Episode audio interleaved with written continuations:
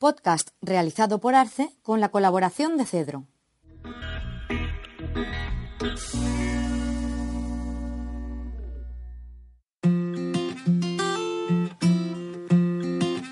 El ruiseñor sigue vivo. Harper Lee también. Por Javier Rupérez. Artículo publicado en Cuadernos de Pensamiento Político, número 64. El ruiseñor sigue vivo. Harper Lee también. La escritora americana Harper Lee murió en 2016. Tenía 89 años. Había publicado dos novelas. Una en 1960, Matar a un ruiseñor, ha vendido más de 40 millones de ejemplares, ha conocido traducciones a 11 idiomas y sigue siendo reeditada. Otra, Ve y pon un centinela, vio la luz en 2015 con éxito también inmediato, aunque su aparición suscitara no pocas dudas. Lee, que procedía de Monroeville en Alabama y había pasado gran parte de su vida en Nueva York, procuraba evitar la publicidad y poco se sabía de su vida, salvo que parecía no gozar de buena salud en sus últimos años, a lo que parece marcados por el alcoholismo y la depresión. Había vuelto a residir en su ciudad natal, donde falleció. Era difícilmente explicable que una persona a la que se presumía en tan delicado estado pudiera haber escrito un nuevo libro. Y aunque la editorial aseguró que la publicación había recibido el consentimiento de la autora, subsisten no pocas dudas al respecto, casi ninguna sobre un dato. Parece ser que El Centinela fue en realidad el primer texto escrito por Lee, acabado en 1956 y rechazado entonces por los editores. De todo lo cual se impone una extraña constatación. Harper Lee, la autora de una de las novelas contemporáneas más conocidas y apreciadas en todo el mundo, llevada al cine bajo el estrellato de Gregory Peck y cosechando en la pantalla una audiencia mundial que en nada tenía que envidiar al alcanzado por la novela, receptora de rendimientos millonarios en concepto de los derechos de autor, no había escrito un libro desde 1960 hasta el momento de su muerte en 2016. Está ampliamente documentada la colaboración que Harper Lee mantuvo con su amigo y coterráneo y casi coetáneo Truman Capote, también procedente de Monroeville, en el proceso de redacción de A Sangre Fría, la narración queridamente literal de los asesinatos de toda una familia en una granja aislada del estado de Kansas, por dos individuos dados a la transhumancia y la delincuencia. El texto de Capote tuvo también un gran éxito, aunque no escasearan los que reprochaban una cierta tendencia a deformar los hechos para caer en la novela. La misma Lee, que suministró a Capote un detallado y voluminoso catálogo de circunstancias y detalles, tendría más tarde ocasión de reprochar al colorista escritor su secuencial abandono de las reglas de la no ficción en la redacción del texto. Reproches que no fueron bien recibidos por el entonces ya famoso Capote y a los que se sumaron los celos crecidos en el ánimo del escritor al contemplar que el ruiseñor de su investigadora, aparecido unos pocos años antes que su sangre fría, tenía tanto o más éxito que su propia obra.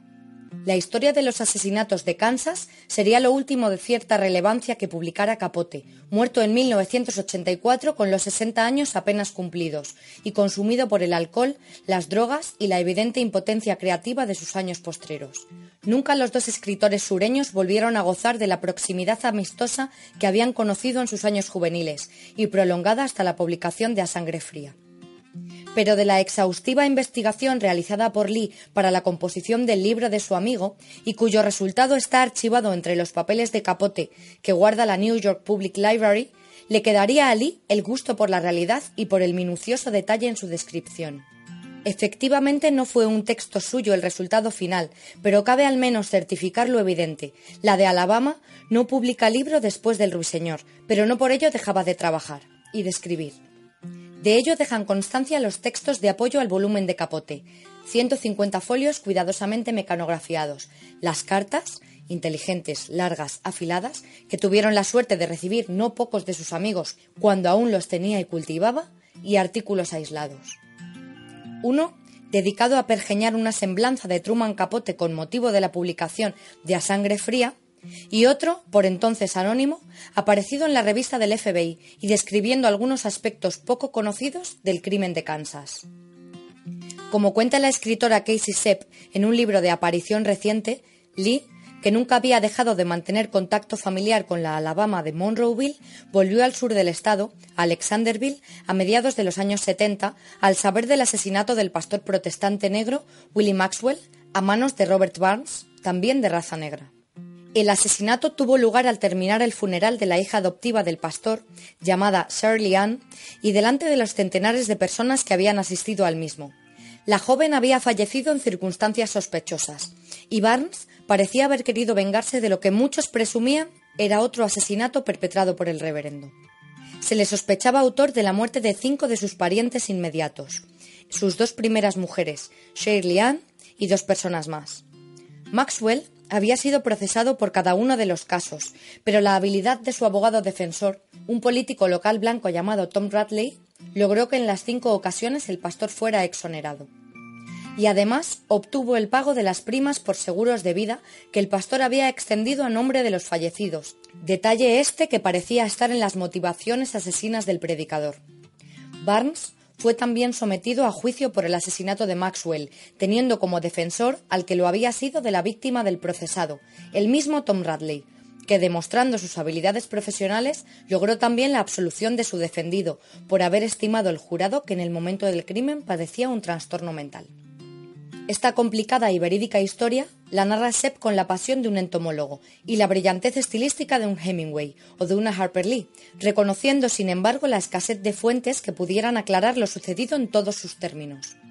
Y precisa que ello es seguramente debido a la falta de interés que la justicia sureña prestaba a los sucedidos entre negros y la consiguiente dificultad para construir adecuadamente relatos legales o literarios a lo que para mayor confusión se añadía la convicción extendida entre la población de color de que el reverendo Maxwell practicaba exitosamente el vudú, creando con ello una atmósfera de terror que solo Barnes pudo cortar con su acción criminal y de la cual acabó por beneficiarse en su absolución. Era percibido como el salvador frente a los siniestros empeños de Maxwell. Harper Lee tenía pensado escribir un libro sobre la abigarrada historia, y para ello multiplicó sus presencias en los alrededores de los sucesos, a veces durante meses, y obtuvo una minuciosa documentación sobre hechos y personajes. Una de sus fuentes principales había sido precisamente el político abogado Radley, que por razones perfectamente comprensibles esperaba ocupar en el texto el lugar que en las novelas había ostentado el trasunto del padre de la escritora, al que Gregory Peck había interpretado en el cine, encarnado en el personaje de Atticus Finch. Los amigos y próximos de Lee sabían de sus renovados propósitos literarios que la autora alimentaba dando noticia de sus avances en la escritura e incluso del título que pensaba dar a la obra. Se llamaría El Reverendo. No se sabía bien si el resultado final hubiera sido una cuidadosa obra de no ficción, una especie de a sangre fría sin escapes para la imaginación, o una novela con marcados apuntes autobiográficos, muy al estilo de las dos que ya tenía escritas y entonces solo una publicada. Pero transcurrieron los años y a finales de los 90, Maxwell había sido enterrado en 1977, Lee dejó suavemente noticia de que no habría nuevo libro. Presume Casey Sepp que en el conjunto de los saberes varios de Harper Lee agrupados tras su muerte deben encontrarse las líneas básicas y probablemente un avanzado borrador de lo que hubiera sido la tercera de sus novelas, pero hasta ahora nadie ha tenido acceso a ese arcano y la memoria solo registra la existencia de una poderosa figura literaria que ha sabido pasar a la historia de la creación con dos libros, uno de los cuales apareció tardíamente y en circunstancias no todavía del todo explicadas. Tanto el ruiseñor como el centinela tienen los mismos personajes y el mismo escenario. Los primeros son trasunto de la familia de Lee, incluyéndose a ella misma como la pequeña de la familia, la inquieta y observadora Scout. El entorno es un sur apenas recreado en donde la ficticia ciudad de Mycomb no quiere esconder la realidad de Monroeville. Los tiempos son dos y sucesivos. El ruiseñor transcurre durante los años 30 del siglo XX, cuando los Estados Unidos se encuentran en medio de la recesión económica y las diferencias raciales marcan un panorama en el que ya no existe la esclavitud, pero sí la segregación, vivida en grados diversos de intensidad por los blancos y, resignadamente, por los negros.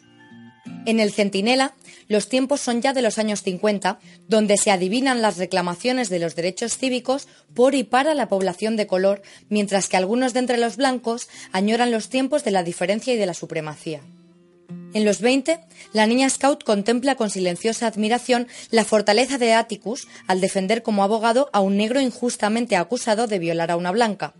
En los 50, la veinteañera Scout se enfrenta abiertamente con su padre, el mismo Atticus, por no querer admitir en su plenitud la igualdad entre las razas y dar audiencia como miembro del Consejo Municipal a un representante de una organización racista. Son esos los tiempos en los que, como admitiría en algún momento la misma Lee, muchos de los blancos que odiaban al Ku Klux Klan eran sin embargo firmes partidarios de la segregación, de forma que la figura épica del Atticus de los 20 queda reducida a la de un acomodaticio segregacionista unos años más tarde. No fueron pocos los lectores que aprovecharon para lamentar esa degradación del personaje, tanto más pronunciada cuando el primero había sido encarnado por la figura majestática de un Gregory Peck en plenitud de facultades y encarnación suprema de la bondad y de la belleza en un entorno por demás hostil.